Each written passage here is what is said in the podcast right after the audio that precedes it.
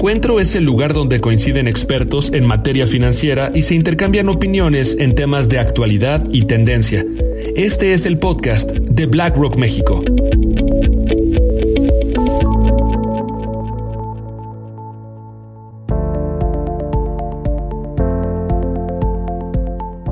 Hola a todos y bienvenidos a Encuentro. En esta ocasión estamos platicando sobre inclusión financiera, que como saben es fundamental para abordar algunos de los problemas más importantes para México y el mundo, y en su caso también para poder ofrecer muchos mejores objetivos de desarrollo. En este episodio platicaremos sobre el panorama de la inclusión financiera en México y en paralelo se proporcionarán consejos a la escucha para que tengan herramientas que podrán utilizar para hacer crecer su dinero. Hoy tenemos un invitado de lujo, más bien una invitada de lujo, quien es Valeria Moy, directora general del Instituto Mexicano de Competitividad, columnista y directora del podcast Peras y Manzanas. También estudió en el ITAM Economía y tiene una maestría por la London School of Economics. Valeria, bienvenida, qué gusto tenerte por acá. Muchísimas gracias Álvaro, encantada de estar con ustedes.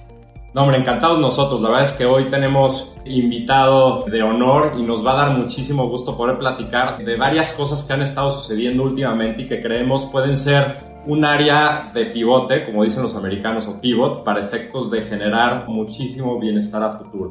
Y me gustaría empezar con la siguiente pregunta, Valeria. En los países en desarrollo o mercados emergentes, vemos que la inclusión financiera sigue siendo todo un reto. Existe un gran porcentaje de empleo informal, de mucha gente que no participa en el sistema financiero. ¿Cómo ves este tema? O sea, ¿qué es lo que sucede en estas economías a diferencia de las otras? Bueno, yo creo que eh, la informalidad en México es uno de los temas más delicados en la agenda económica.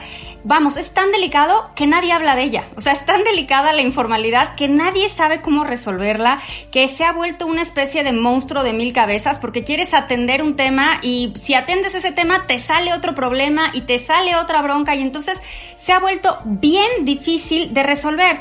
Y además, a veces no nos gusta decirlo y ya sé que no es muy políticamente correcto pero la informalidad en México hay que recordar que es el mercado laboral más flexible del mundo. No hay reglas, no hay absolutamente un solo obstáculo, no hay límites, no hay prestaciones, no hay ninguna restricción legal. Entonces, eso hace para bien y para mal, que sea un mercado que se ajuste muy rápido, ¿no? Lo vimos justamente en el mes más crítico de la pandemia, el marzo, abril del año pasado, cuando la economía se cerró, pues ¿cuál fue el sector laboral que más sufrió? Fue el informal, desde luego.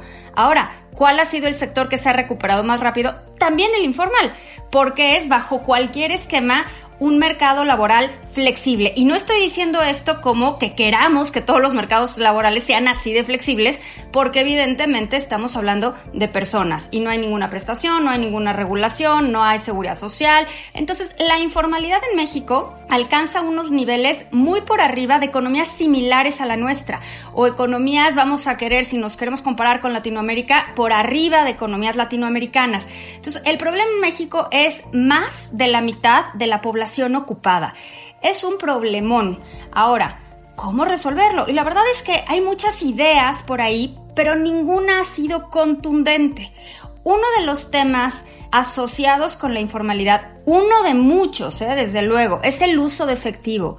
La informalidad suele moverse en efectivo por varias razones. En primer lugar, en México el efectivo es el medio de pago más líquido y todavía lo vemos cuando quieres pagar con una tarjeta que la terminal no tiene señal, que ay, pero se le acabó la pila, joven, déjeme la reinicio.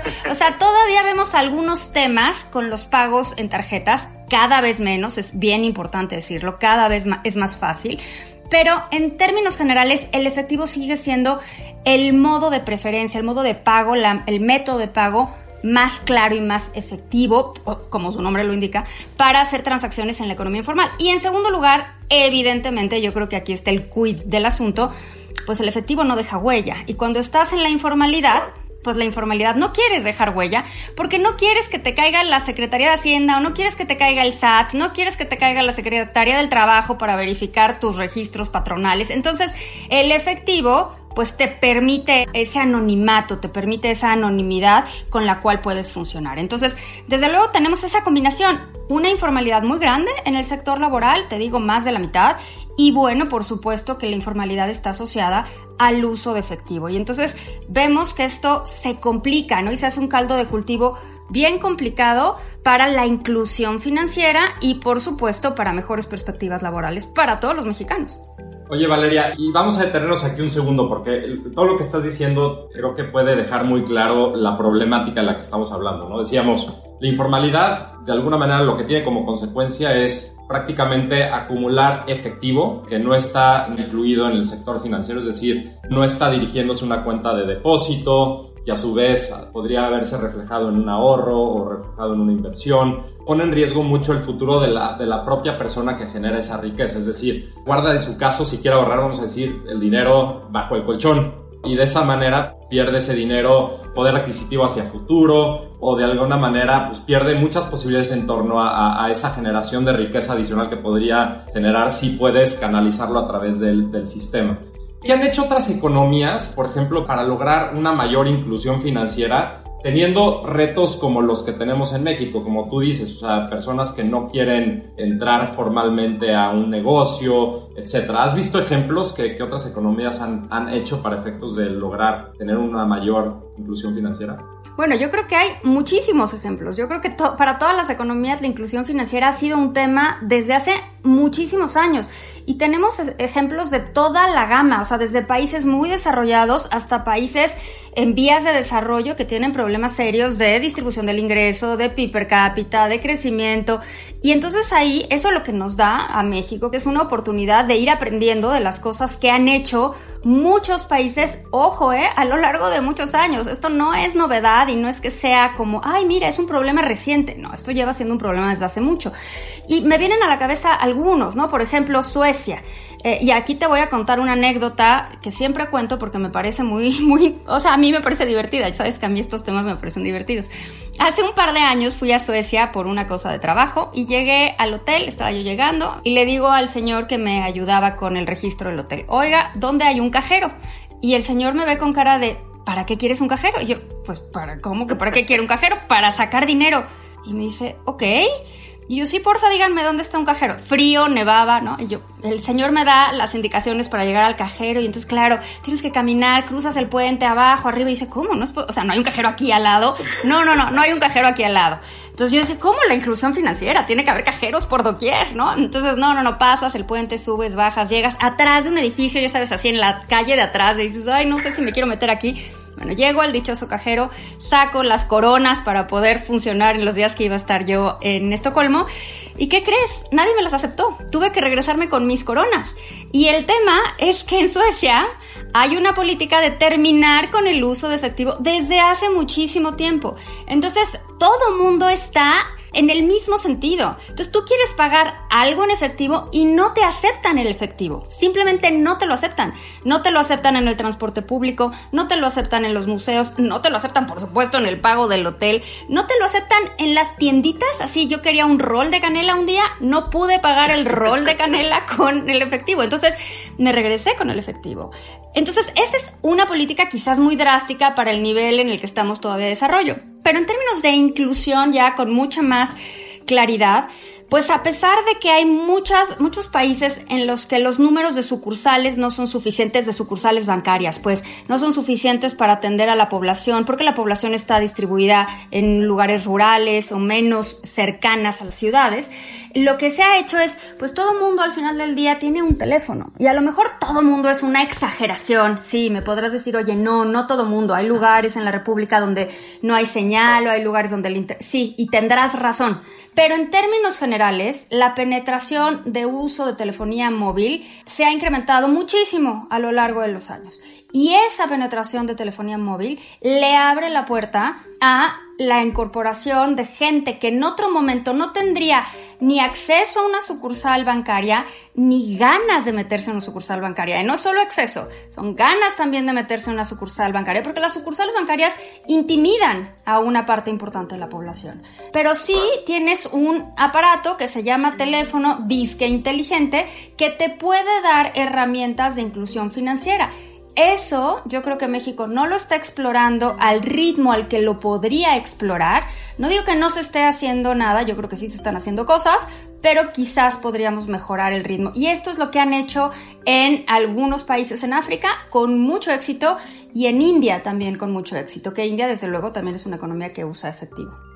Oye, Valeria, y esto nos da perfecto pie para entrar a un tema que particularmente en COVID, sobre todo en México, nos trajo a la realidad y es la digitalización. En términos generales, cuando te cierran las tiendas, no hay bancos, etc., todo el mundo dice, ching, o sea, necesitamos empezar a modernizar todas nuestras plataformas para que nuestros clientes puedan adquirir servicios o bienes a través de medios digitales. Y el sector financiero yo creo que es de los principales sectores que dijeron, híjole, vamos súper tarde, muchos de ellos, hay algunos que, que están mejor posicionados que otros, vamos tarde para poder llegar y poder ofrecer buenos servicios y buenos bienes a los clientes de maneras muy fáciles, ¿no? Y ahorita hablas del tema del celular, ¿no? Creo que algo que, todos vimos es esa carrera de, muchos bancos, casas de bolsa, prestadores de servicios, asset managers para poder ofrecer los servicios vías digitales. ¿no? Y ahí, como tú decías, pues tienes una gran oportunidad para efectos de dar un buen ejemplo de los beneficios que tiene esa inclusión financiera para todos los que queramos incurrir y tener acceso a capitales, acceso a ahorro, acceso a inversión a través de, de medios digitales. México, ¿cómo, ¿cómo lo viste? ¿Cómo reaccionó ante esta situación? Y también si me podrías platicar de los intentos que ha habido también en México en torno a estas plataformas de pagos digitales. Vamos, empezó por el lado de Spay, luego salió la parte de Cody, ¿no? Este, hace, me acuerdo, hace como dos años en la, en la bancaria, que lo anunciaron con, con bombo y platillo. O sea, ¿cómo ha servido todo eso para efectos de generar esa, esa inclusión si es que ha tenido un efecto positivo? Mira, yo sinceramente lo que veo es que los medios de pago alternativos en México no están penetrando al ritmo y a la velocidad que nos gustaría. Entendemos de una forma muy extraña medios de pago alternativo como tarjeta de crédito, tarjeta de débito, que, en realidad no son medios de pago alternativos, llevan existiendo desde hace pues décadas, ¿no? Medios de pago alternativos quizás es lo que pasa en estas economías donde la gente muestra su teléfono, lo acerca a una terminal y ya está el pago hecho y ya salió, que es un poco lo que se pensaba hacer con Cody. Yo creo que México enfrenta algunos retos. Creo que estos retos van a ir cambiando conforme van cambiando las generaciones y cualquiera que tenga hijos lo puede vivir. O sea, la preocupación que tiene mi generación o quizás la generación de mis papás con temas de seguridad, así de yo no sé quién va a tener mis datos, yo no sé qué va a pasar con mi cuenta, porque si mi cuenta está disponible así en mi celular, ¿qué va a pasar si me roban el celular? O sea, estas preocupaciones pues están ahí. No es que tengan asidero con la realidad, a lo mejor no lo tienen, a lo mejor si te roban el teléfono no tiene nada que ver con que puedan usar tu cuenta, pero el miedo, el temor sigue ahí. Y algo que no ha sido capaz el sector financiero es de quitar estos miedos.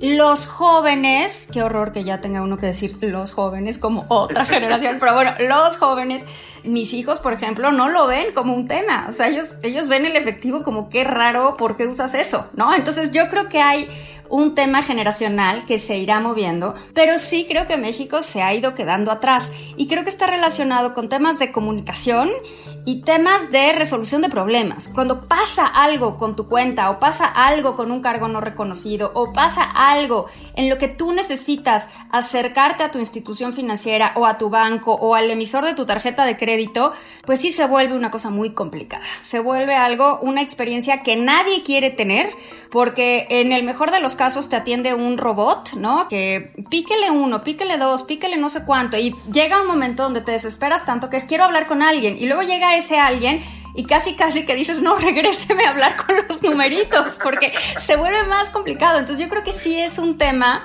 donde las instituciones financieras tienen que trabajar en el área de servicio al cliente, pero muchísimo. O sea, no solo tienen que, dar capacitación a su personal en el sentido de memorízate todo lo que tienes que decir, sino verdaderamente servicio, ¿no? Porque la gente se siente como muy eh, abandonada a su suerte cuando tiene algún problema. Y esto, aunque suene a una tontería o a una cosa meramente anecdótica, saca a la gente de las operaciones financieras. O sea, una mala experiencia hace que la gente tenga una opinión mucho más radical sobre las mismas y eso complica la inclusión. Yo creo que ese es un, un área de oportunidad, hablando como hablan los administradores, un área de oportunidad que tienen las instituciones financieras. Buenísimo, Valeria, tienes toda la razón. La verdad es que cuando tienes tu cuenta de ahorro, ¿no? O, de inversión y de repente pasa cualquier cosa que te la hackean, te clonan y para que te devuelvan el dinero que te volaron, pues se puede volver todo un calvario. Entonces mucha gente podría decir, oye, mejor tengo mi dinero abajo del colchón y ahí yo tengo el control, digo, yo, yo lo escondo, yo lo veo a a incorporarlo ahí que quién sabe. Ahora, no hablamos normalmente cuando hablamos de estos temas de los problemas de tener efectivo, porque tener efectivo tiene costos y tiene costos importantes. Tiene costos de seguridad, pues igual te lo roban, igual se te pierde, igual se te cae la cartera y desaparece el efectivo que traías, igual desaparece del, de debajo del colchón porque alguien mete mano por ahí. Entonces, tener efectivo no te libra de esos problemas, pero por alguna razón al efectivo se le adjudica una responsabilidad distinta. Cuando tienes algún problema con tu institución financiera, como que sabes o por lo menos crees a quién puedes voltear a ver y exigirle algo de responsabilidad. Cuando se te pierde el efectivo, pues casi casi que uno lo ve como es mi problema. Pero no se nos olvide que tener efectivo tiene costos y los costos son bien altos, no únicamente en términos personales de tengo que ir al cajero y tengo que sacarlo y quizás me cobren una comisión y además ahora tengo que cuidar la cartera, o sea, sí tiene costos, pero a nivel macroeconómico tiene un chorro de costos, que es la, impresión, la emisión propiamente de los billetes y las monedas, y eso cuesta. Y luego algo de lo que nunca hablamos y nadie habla es toda esta dispersión del efectivo que tiene que hacer Banco de México. Y eso es bien costoso a nivel agregado en la economía. O sea, yo creo que todos nos beneficiaríamos de una mayor automatización, pero sin duda hay muchos pasos que tenemos que dar para lograrla. De acuerdo, y uno más, a mí el costo que más eh, me viene a la cabeza otra vez como consumidor es el, costo de la inflación. La inflación, cuando tienes a la inflación por arriba de 6%, pues ya te pesa, por supuesto, ¿no? Es el principal costo de tener efectivo, sin duda. Y si no se acuerdan los que nos oyen, o sea, seguro todos ustedes tendrán un botecito, digo, yo por lo menos tengo, a mí me encanta coleccionar monedas, ¿no? Este, y, y tengo mi, mi gusto por la numismática, ¿no? Y este, y me acuerdo, tengo un bote de este tamaño con monedas de pesos, de cuando era y pues, ¿de qué sirve si no es porque le tienes cariño a la moneda como tal? A lo mejor un día puedes vender una por miles y millones de pesos. ojalá, ojalá, si tengo la necesidad y buscaré, este, como dice, la agujita en el, en el pajar. Pero sí, el tema de la inflación, ténganlo mucho en cuenta, por favor. Valeria, un tema que has platicado muchísimo en los diferentes foros que atiendes y en tu podcast es el tema de la inclusión también en relación al género. Y yo creo que hay una relación también interesante entre la inclusión financiera y también la inclusión en género en el sector financiero. Yo tengo un ejemplo particular. Hace poquito quería pagar un bien que me vendieron y le pedí la cuenta a la persona que me lo vendió, que es una mujer. Entonces cuando me da la cuenta, me da la cuenta del esposo. Digo, oye, pero no tienes cuenta tú. Este, no, pues la verdad es que todo lo, lo manejo a través de la cuenta de mi esposo. Y sabes que, o sea, me puse a pensar que yo creo que no es que sea una coincidencia, yo creo que más gente de la que creemos, más mujeres de las que creemos, no necesariamente tienen cuentas y dependen por la cuenta del esposo o no, o no abren cuenta por desconfianza, etc. ¿Cómo está relacionado ese tema, Valeria? La mujer y el sector financiero. Yo creo que hay un tema, un tema grande que las instituciones financieras deberían de ponerse las pilas y atenderlo, porque además no es que sea yo empresaria ni mucho menos, pero creo que representa una oportunidad de negocio impresionante, ¿no? Hay que recordar que las mujeres no necesariamente hasta hace muchos años, desde luego, pero no necesariamente podían abrir una cuenta solas, ¿no? En Estados Unidos era muy notorio, o sea, no podías abrir una mujer que llegaba a un banco, no podía abrir una cuenta a su nombre, tenía restricciones y tenía que abrirlos a nombre del marido o del responsable financiero. Hoy, por ejemplo, en el colegio de mis hijos, a mí no me dan ninguna información relacionada con las finanzas escolares, o sea, la colegiatura, pues, porque yo no soy la responsable financiera de ellos. Es un misterio, pero sigue sucediendo. Ahora, eso creo que ha cambiado, creo que ha habido muchísimos avances, pero sin duda el sector financiero tendría que dar más productos, tendría que ofrecer más productos tomando en cuenta la perspectiva de género. Y hay que ser muy cuidadoso con eso. Yo recuerdo hace muchos años que un banco, cuyo nombre no voy a mencionar, sacó un producto dedicado a las mujeres. Y el producto dedicado a las mujeres básicamente consistía en que tu tarjeta de crédito o de débito asociada a tu cuenta era rosa. ¿No? Entonces, ahí está, ya era una cuenta de mujeres. Y luego, también como era una cuenta de mujeres, te daban un servicio de si necesitabas plomero, carpintero o algo en tu casa, pues hablabas a un teléfono y, y ahí te podían conseguir un plomero, ¿no?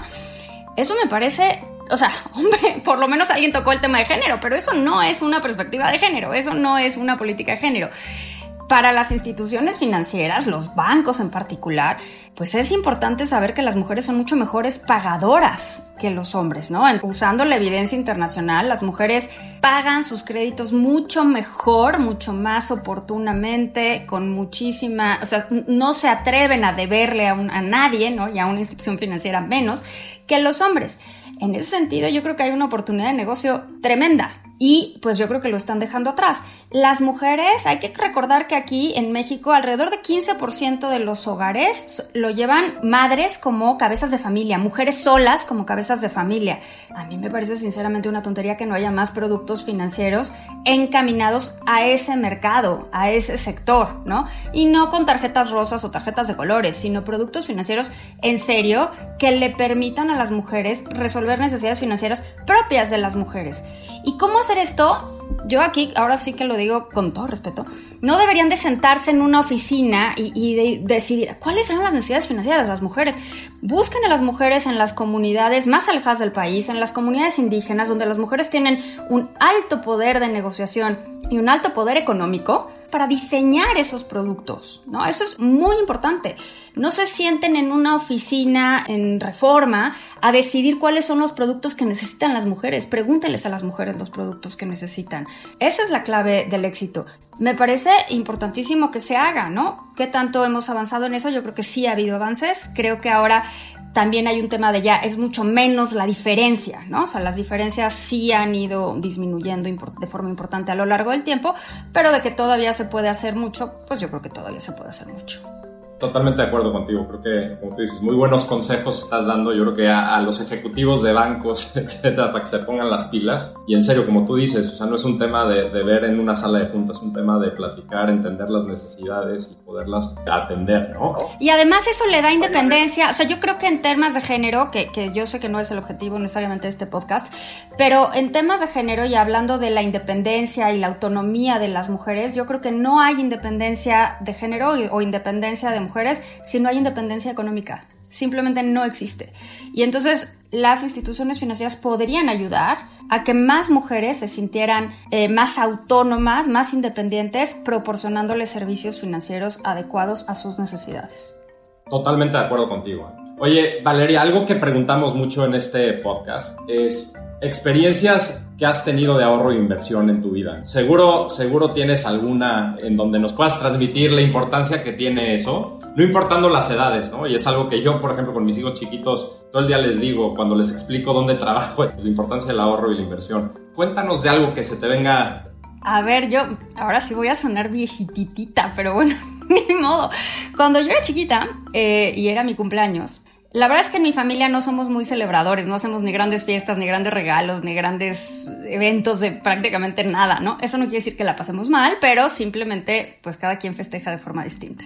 Yo recuerdo que mi abuelo en uno de mis cumpleaños, o sea, de los que más me, o sea, viejos, viejos, viejos, o sea, cuando cumplía, no sé, cuatro o cinco años, me empezó a regalar unas cartillas con unas estampitas. Y yo decía, ¿y esto qué es, no? Y eran bonos del ahorro nacional. Y entonces... Como los de Chabelo. Como los de Chabelo. Bonos del ahorro nacional. Y entonces cada año mi abuelo me daba más bonos y más estampitas eh, hasta que en algún momento los pude llevar al banco y los canjeé por una cuenta. Entonces empecé a ahorrar muy chiquita, empecé a ahorrar muy chiquita con esta idea de los bonos, ¿no? yo sabía que esa era una cartulina con unas estampitas. Yo sabía que esa cartulina con esas estampitas significaban algo y significaba dinero que iba creciendo, que estaba creciendo en el tiempo. Y muy pronto entendí la importancia de las tasas de interés. Yo creo que ese, o sea, obviamente no estoy sugiriendo que, recurramos a ese esquema, pero sí, y esta es otra idea de productos para los ejecutivos financieros, sí debería de haber programas para ponerle la idea del ahorro a los niños. No estoy hablando de los jóvenes, estoy hablando de los niños.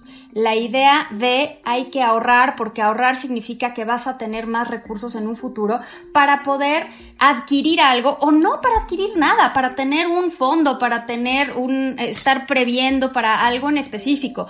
Yo veo hoy en día a los niños muy dedicados y muy enfocados en el consumo, el juego, el nuevo video, el no sé qué. Y claro, con el tema de la tecnología que uno diría, bueno, la tecnología hace que quieras cambiar menos tus productos porque duran más. Es todo lo contrario. Los niños quieren tener el nuevo teléfono, la nueva tableta, el nuevo no sé qué, el FIFA 2021, porque el FIFA 2020 ya no trae los mismos gráficos, porque ya no es la misma playera de los jugadores, pero ya este se fue a otro equipo. Entonces, esa onda de consumo, que no lo estoy juzgando, o sea, cada quien decide lo que quiere hacer, acuérdate que para mí lo más importante es la libertad, creo que debería de venir acompañado de un tema de ahorro, porque al final del día consumo y ahorro es exactamente la misma decisión, pero desde el otro lado de la moneda. Entonces deberíamos de tener muchos más productos de ahorro accesibles para niños. Esos bonos del ahorro nacional que a mí me funcionaron en algún momento para inculcarme esa cultura del ahorro. Ahora, déjame decirte una cosa, yo con esos bonos del ahorro nacional acabé usándolos para pagar mi maestría. O sea, sí tuvieron un uso importante en, mi vida, pues, ¿no? O sea, en mi vida, aparte de la beca que logré tener en aquel momento, sí me ayudaron a pagar la diferencia. Entonces, tener ese concepto de tasa de interés, interés capitalizable, esas ideas se inculcan desde muy chiquitos y ojalá hubiera productos en ese sentido, ¿no? Yo intenté abrirles a mis hijos unas cuentas de CETES directo en algún momento y bueno, la cuenta no está a nombre de mis hijos, es a mi nombre. Entonces, ellos creen que tienes cuenta, en realidad es mi cuenta. Entonces, ese producto está mercadeado como para niños, pero el nombre de la cuenta no es de los niños, es del adulto responsable. Entonces, sí tendría que haber algo y entiendo las complejidades legales, ¿eh? no, no, no las estoy obviando, sé que hay temas ahí, pero sí deberíamos de pensar o deberíamos de pensar como sociedad en inculcar más temas de ahorro desde la infancia, desde la temprana infancia.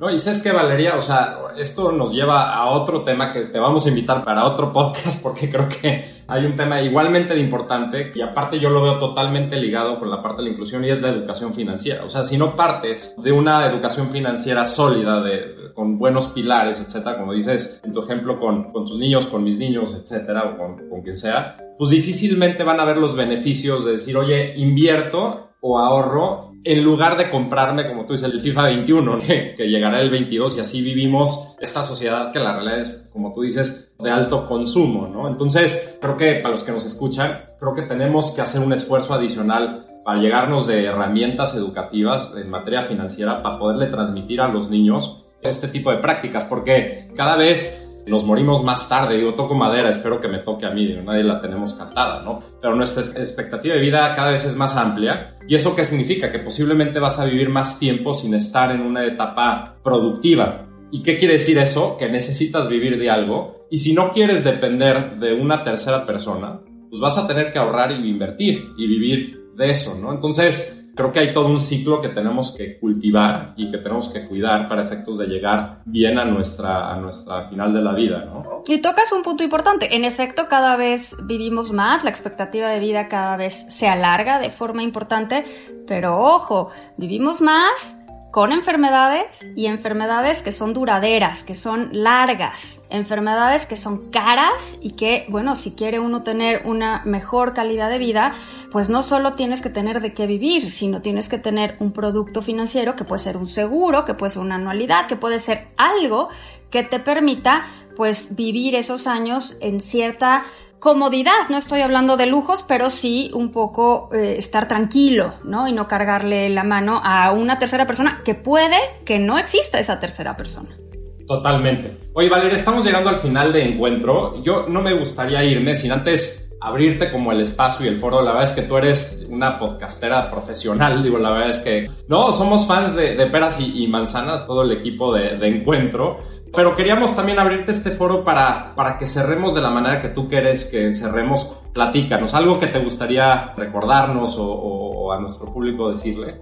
A mí, mira, el tema, obviamente el tema que más me gusta es la economía, porque yo veo la economía desde, van a decir que soy hipernerd y tendrán razón, ¿no? Pero yo veo la economía como tomar decisiones. Entonces, para mí la economía no está relacionada únicamente con el PIB o con la inflación. O sea, sé que de lo que normalmente la gente piensa cuando hablamos de economía es eso. O hay eh, una concepción que yo creo que es errada, donde hablas de economía y automáticamente estás hablando de dinero, que yo no entiendo por qué es eso, ¿no? Cuando hablamos de economía hablamos de utilidad y utilidad es bienestar. Entonces, para mí, cualquier decisión que uno toma, pero cualquiera, ¿eh? O sea, cualquier decisión, desde dónde te pones para esperar un elevador, desde mi perspectiva, es una decisión económica. Y uno de los temas que más me gusta dentro de estas amplias decisiones económicas, porque te digo, si yo veo todo como una decisión económica, es la educación. Más allá del tema de género, que el tema de género creo que es importantísimo, creo que con la educación, si empezamos a educar bien desde muy temprano, el tema de género incluso se va resolviendo con el tiempo, al paso de generaciones. Y ahí sí la verdad es que estoy bien preocupada porque siento que México no está haciendo absolutamente nada para mantenerse a la vanguardia educativa. Ni el sector público, ni el sector privado. O sea, no, aquí no se salva nadie. No se salvan ni las escuelas privadas ni las escuelas públicas, ¿no? Hay algunas excepciones, desde luego, y esas excepciones pues te das cuenta precisamente que son excepciones por el, el, desempeño de algún grupo particular de alumnos. Pero México no está pensando en un futuro, no está pensando en ¿Qué vamos a hacer para mejorar la educación de estos chavos en un momento donde el mundo está cambiando? Claro, y sueno otra vez como de la vieja guardia, porque el mundo siempre está cambiando, evidentemente, pero el cambio tecnológico que estamos viendo ahorita es distinto al cambio tecnológico de hace 50, de hace 40 años. Es mucho más veloz, es una cosa exponencial no porque lo diga yo, es porque así es. El crecimiento tecnológico está agarrando otro ritmo. ¿Y qué estamos haciendo en México para preparar a los chavos para eso? O sea, yo creo que todos los niños tendrían que empezar a hacer coding. Bueno, tendrían que saber ya hacer coding. Y tú dime en qué escuela les enseñan coding. Todos los niños tendrían que hablar inglés. Todos. Y no es una cosa de subordinación, no, es una cosa de preparar a los niños para un mundo globalizado. Entonces, a mí me parece que es uno de los temas más importantes. Creo que no lo estamos haciendo bien. Y ojalá en algún momento nos diéramos cuenta y valoráramos la relevancia de la educación. O sea, para preparar a los niños para una mejor vida. ese es todo el propósito, ¿no?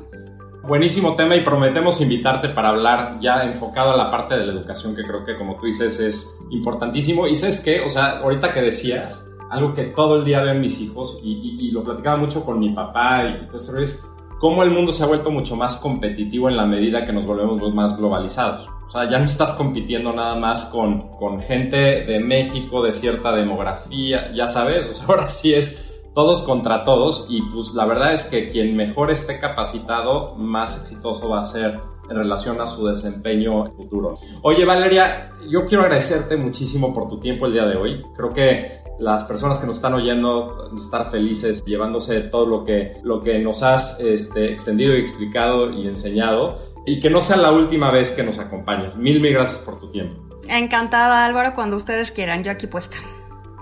No, hombre, muchísimas gracias. Y a todos los que nos oyen, muchísimas gracias por estar en el encuentro y nos vemos en el siguiente capítulo. Hasta luego.